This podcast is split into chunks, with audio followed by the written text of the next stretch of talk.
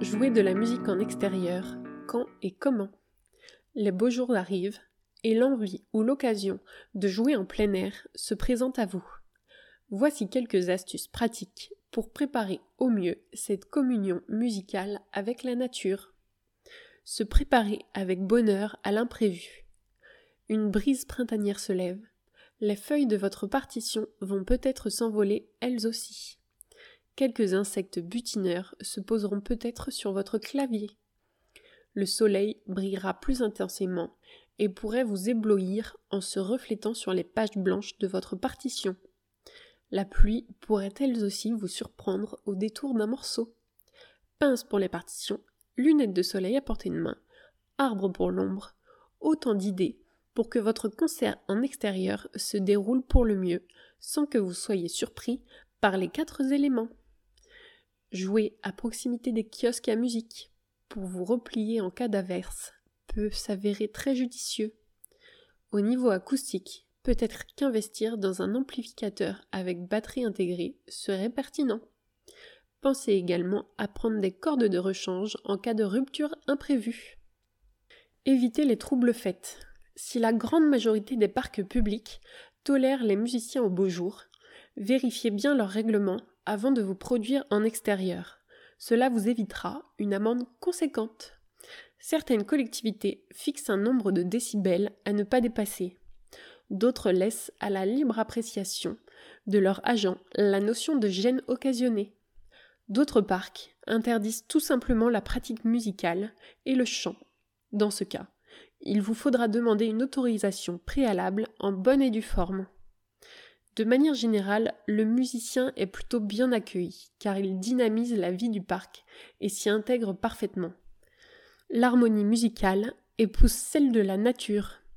Les sons de l'instrument accompagnent les murmures paisibles du vent, les gazouillis des oiseaux, le clapotis du ruisseau.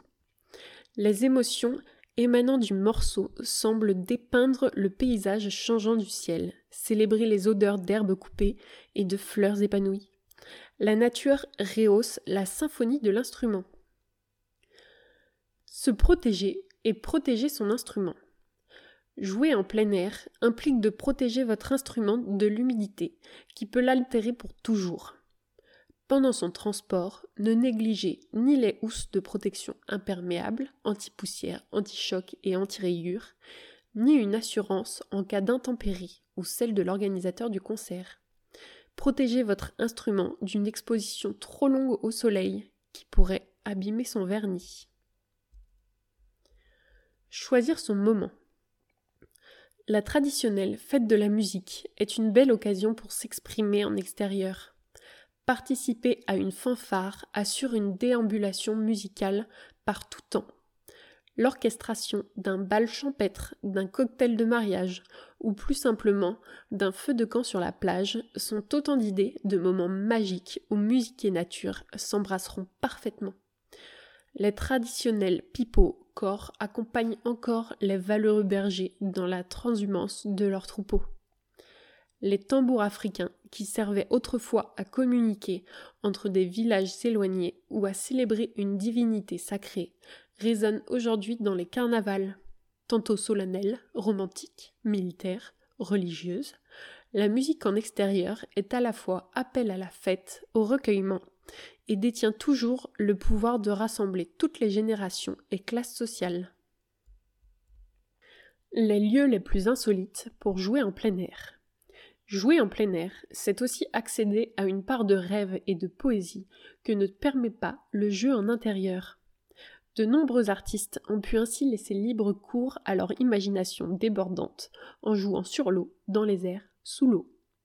Piano flottant, récital de piano suspendu à 7 mètres de hauteur, piano perché dans les arbres, sont autant de prouesses techniques que de purs moments de poésie partagée.